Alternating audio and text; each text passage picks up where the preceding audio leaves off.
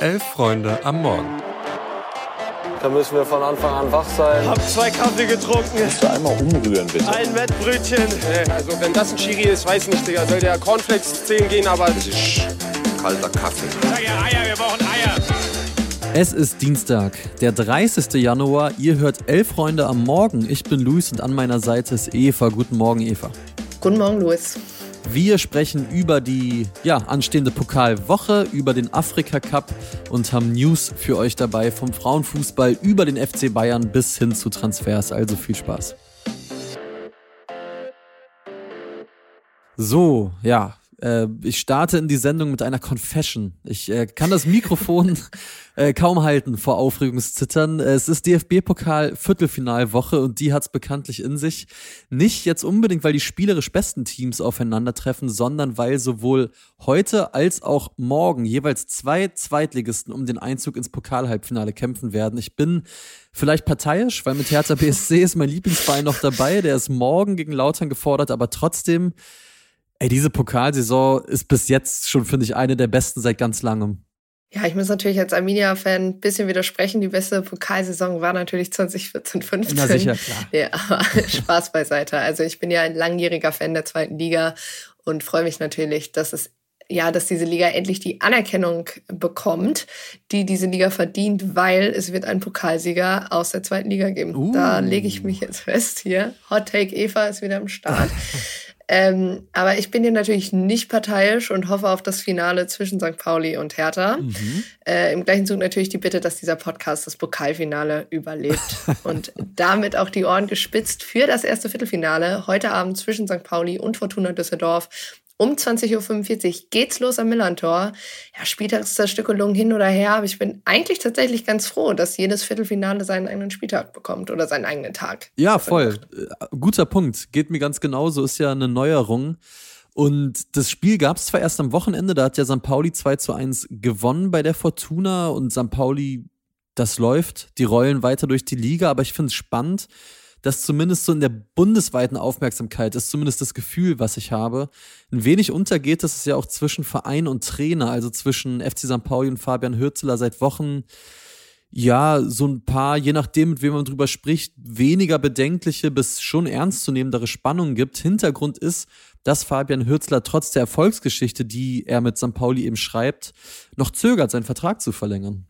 Ja, leider, sage ich mal, es ist ja immer die gleiche mehr bei solchen Geschichten. Also an sich kann man ja einem Trainer kaum vorwerfen, das Bestmögliche für sich selbst rauszuholen, mhm. machen ja die Spieler ehrlich gesagt genauso. Ja. Und so eine Trainerkarriere ist zwar länger als die eines Spielers im Normalfall, aber den Ruf hat so ein Trainer dann ja meistens trotzdem relativ schnell gerne mal weg.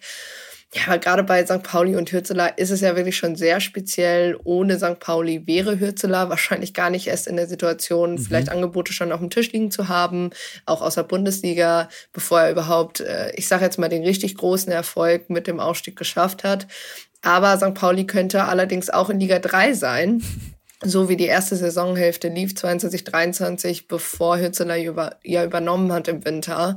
Und ich bin mal gespannt, ob es äh, ja so eine Klausel wie unter anderem ja auch bei Alonso gibt, ne? also dass er zum Beispiel bei bestimmten Vereinen dann gehen kann. Ja. Klar ist auf jeden Fall für mich, Hützler muss da zumindest gegenüber dem Team schnell Klarheit finden, denn sonst könnte es da auch intern richtig schnell rumoren oder rumort es vielleicht sogar schon und gleichzeitig äh, andere Spieler daran hindern, ihren Vertrag zu verlängern. Aber zurück zu den 90 beziehungsweise eventuell ja auch 120 Minuten plus heute Abend. Ja, genau. Und wir wollen in den kommenden Pokalwochen wie gesagt, für den Hinterkopf, äh, erst nächste Woche sind ja die anderen beiden Viertelfinals noch.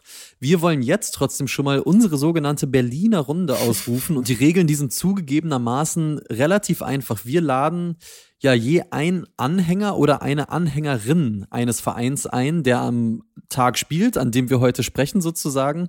Und ja, dieser Fan hat dann ja eine gute Minute Zeit, möglichst schlüssige Argumente vorzubringen für ein Weiterkommen des eigenen Herzensvereins. Und am Ende, da entscheidet die Jury, das sind bequemerweise wir Hosts, darüber, wer denn den Schritt, ja, den nächsten Schritt Richtung Finale in Berlin machen wird. Ja, nur damit wir dann am Ende wahrscheinlich eh völlig falsch liegen, aber das wird euch eh schon klar sein. Und wir starten auch mal rein mit dem FC St. Pauli und ich sag mal so, deren Wahlkämpfer, den kennen treue HörerInnen dieses Podcasts relativ gut, bühnefrei für Felix Radfelder. Mal ein Update für euch. Riecht nach Halbfinale hier im Viertel. Die Argumente liegen auf der Hand. Tabellenerster seit sage und schreibe 164 Spielen ohne Niederlage. Im letzten Spiel ebenso viele Kilometer gelaufen, pro Spieler wohlgemerkt. Mit Marcel Hartl, dem besten Spieler der zweiten Liga im Kader und mit Ayosha Kemlein einen Spieler als Ersatz für den Kapitän verpflichtet, dass auf einmal keiner mehr weiß, was Jackson Irvine eigentlich hauptberuflich macht. Und wenn in drei Wochen Bundesjule anruft und Kemlein nominiert, wird sich auch keiner mehr wundern. Zumindest niemand, der in den letzten zwei Wochen Spielen gesehen hat. Spaß beiseite, St. Pauli geht zwar tatsächlich als Favorit in das Spiel, hat am Wochenende auch verdient gegen Düsseldorf gewonnen, das heißt aber natürlich gar nichts. Die Fortuna ist immer noch die Mannschaft mit den meisten Toren in Liga 2, kann der Mannschaft von Fabian Hürzler jederzeit wehtun und wird nach der Niederlage vom Wochenende extra motiviert sein. Stichwort Fabian Hürzler, der ist nach seiner Gelbsperre wieder mit dabei, was gut ist. Denn zwar sah der Kuchen, den er seinem Co-Trainer Peter Nemeth gebacken hat, als nervliche Unterstützung durchaus sehr lecker aus. Seine Hitzigkeit von außen wird der Mannschaft aber jetzt dazu verhelfen, nicht nachzulassen. Deswegen hoffe ich, dass es heute Abend dabei bleibt. Fortuna für alle und dass das weiterhin heißt Fortuna für St. Paulianerinnen, was nur bedeuten kann, Einzug ins Halbfinale. Und das endet, mein lieber Luis, hoffentlich damit, dass wir uns die Saison noch einmal im Olympiastadion sehen. Und damit verabschiede ich mich mit einem herzlichen Forza St. Pauli in die Runde. Ha, so schlagfertig wie eh und je unser lieber Kollege Felix. Er hat immer schön hier auch jegliche Beweismittel gegen ihn und seine Hot Takes in der Hand halten zu können. Aber wir haben natürlich nicht nur in der eigenen Runde nachgefragt, sondern auch eine Expertinnenmeinung für die Fortuna eingeholt. Du hast es angekündigt, Louis. Und um im Theatersprech zu bleiben, Vorgen auf für Lukas vom Aus dem Exil Podcast. Die Fortuna gewinnt das Spiel heute Abend, weil St. Pauli nach dem Sieg am Samstag ein kleines bisschen zu siegessicher sein dürfte. Außerdem hat man die letzten beiden Spiele am Millantor gegen das von äh, Hützeler trainierte St. Pauli jeweils kein Gegentor kassiert und der Hauptgrund dafür ist unser Torwart Florian Kastenmeier. Der wird auch heute Abend wieder eine Riesenleistung auspacken und einfach kein Tor kassieren und ein Tor macht die Fortuna auf jeden Fall. Außerdem liegt bei Fortuna der volle Fokus auf dem Pokalwettbewerb, denn wie attraktiv, attraktiv ist es wirklich in diese Bundesliga aufzusteigen. Bei St. Pauli ist es genau umgekehrt. Da liegt der volle Fokus eben auf der Liga.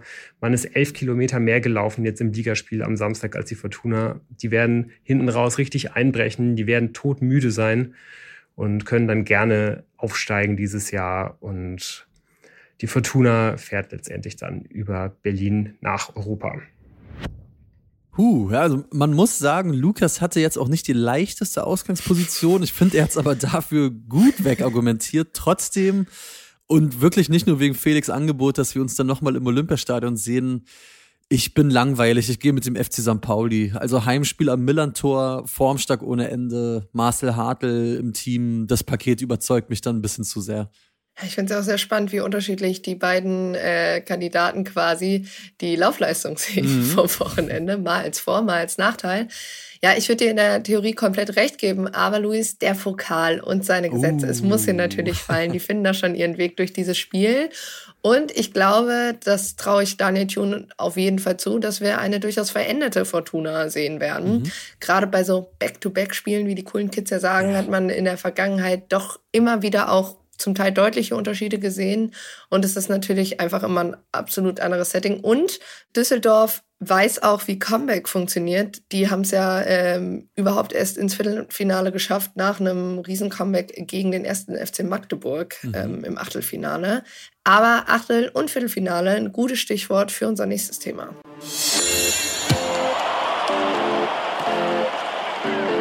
Im Afrika Cup stehen nämlich weitere Viertelfinalteilnehmer fest. Zunächst konnte sich Cap Verde last minute gegen Mauretanien durchsetzen. Das Spiel war durchaus ein kleiner Fight, wo mhm. Mauretanien so ein bisschen das Pech gepachtet hatte.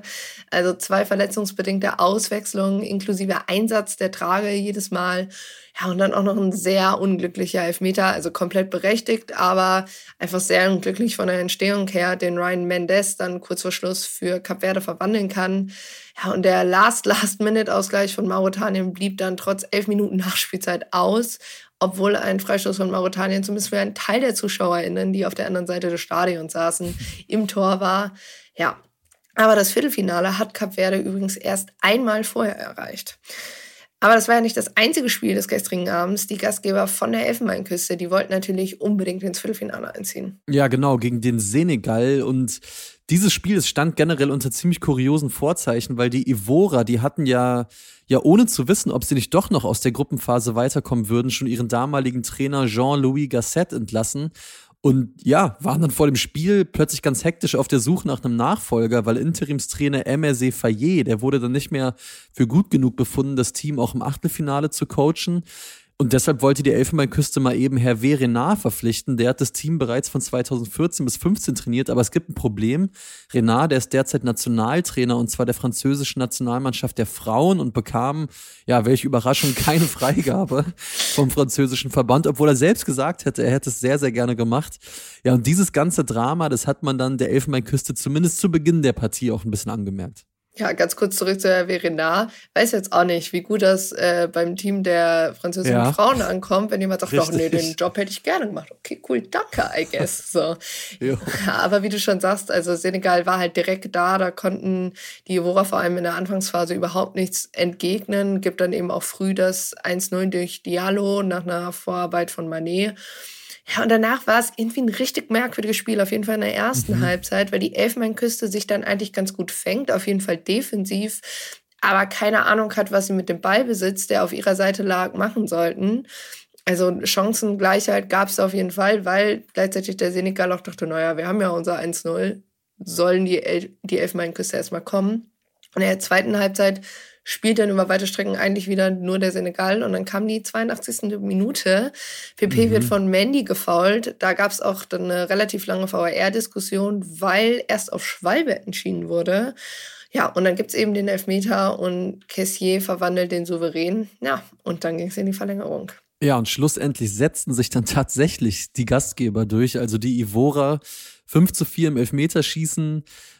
Grenzenloser Jubel ja, nachdem es gewonnen wurde, weil einfach klar war, verrückte Geschichte. Eigentlich schon raus gewesen, Trainer entlassen, jetzt doch im Viertelfinale den Titelverteidiger rausgehauen. Sehr, sehr schöne Bilder da, nachdem das Spiel vorbei war. Geiles Spiel.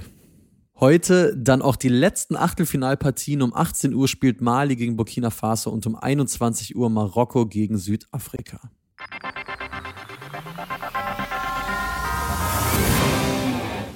Ja, wir gehen rein in die News und wir haben zur Freude von uns und euch allen Neues vom FC Hollywood. Der FC Bayern, der hat nämlich am Montagnachmittag ein Statement veröffentlicht, in dem sich der Vorstandsvorsitzende Jan-Christian Dresen und Sportdirektor Christoph Freund zur Berichterstattung rund um Thomas Tuchel zu Wort gemeldet haben.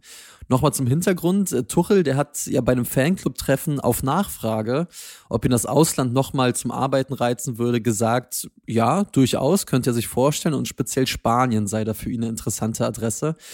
Das wiederum brachte Deutschlands Experten Nummer eins Didi Hamann auf die Palme. Der hat danach bei Sky 90 gesagt, ja, dann setzt er sich da hin und redet über Xavi, da nochmal zum Hintergrund, der verlässt ja den FC Barcelona, redet über Xavi, über die Nachfolge und dass er gerne mal in Barcelona oder Spanien trainieren würde. Das ist eine Frechheit. Dazu ließ die, Speyer, die Bayern Spitze nun verlautbaren, sorry, es ist wirklich äh, zu geil irgendwie. Äh, die Bayern Spitze ließ verlautbaren, er sprach niemals über Xavi Hernandez und dessen Nachfolge, wie danach fälschlich behauptet wurde. Wir werden solche unsachlichen, gegen unseren Trainer gerichteten Aussage, die immer aus derselben Ecke kommen, nicht mehr akzeptieren. Wunderbar. Ja, ein riesengroßes Lügentuste, das bist du. Richtung Didi Hamann. Aber wir bleiben direkt mal beim beliebtesten Reality-TV-Verein quasi. Harry Kane hat nämlich das größte Fettnäpfchen, was es als Person rund um den FC Bayern zu beachten gilt, genommen und nicht nur reingetreten. Ich würde sagen, er ist aus drei Meter Höhe reingesprungen. In so einer Fragerunde mit äh, Kindern wurde er von einem Kind gefragt, was denn sein Lieblingstier sei. Und tja, da ging der Gedanke von Harry Kane wohl als erstes zum Nationaltrikot der Engländer, denn seine Antwort lautete der Löwe.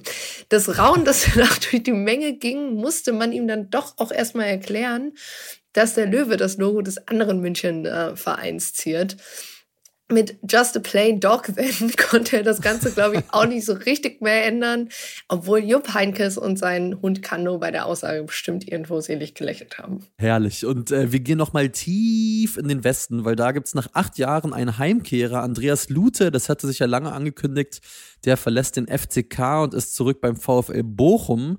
Damit reagieren die Bochumer auf die Verletzung von Michael Esser und holen mit ja, Lute quasi ja, neun erfahrenen Keeper dazu. Genau das Gleiche macht wiederum auch der erste FC Kaiserslautern. Der hat nämlich Andreas Lute bereits mit Robin Himmelmann ersetzt. Der war zuletzt vereinslos, ebenfalls um nochmal einen erfahrenen Schlussmann dazu zu holen. Und Himmelmann, der ist mittlerweile 34. kommt aber immerhin auf stolze 188 Zweitligaspiele. Ja, und zum Schluss noch ein letzter Ergebnisdienst. Äh, die SGS Essen und der VfL Wolfsburg haben sich 1 zu 3 getrennt bedeutet für die Tabelle, dass Wolfsburg zurück an die Tabellenspitze klettert. Das haben wir euch gestern ja schon erklärt. Und damit Bayern auf Platz 2 verdrängt. Die spielen wiederum heute noch parallel zum DFB-Pokalspiel der Männer gegen Paris Saint-Germain und wollen dann natürlich einen Sieg einfahren, um sich für die nächste Runde zu qualifizieren. Ja, und die Analyse zum Spiel bekommt ihr dann natürlich auch morgen früh auf die Ohren. Und damit wünschen wir euch jetzt erstmal einen guten Start in diesen pickepackevollen Fußballdienstag. Wir sind natürlich morgen wieder am Start Start mit den Pokalen und Wettbewerben dieser Welt und hört auch gerne ab 11.45 Uhr hier im Feed beim Teamfrühstück rein. Ciao. Tschüss.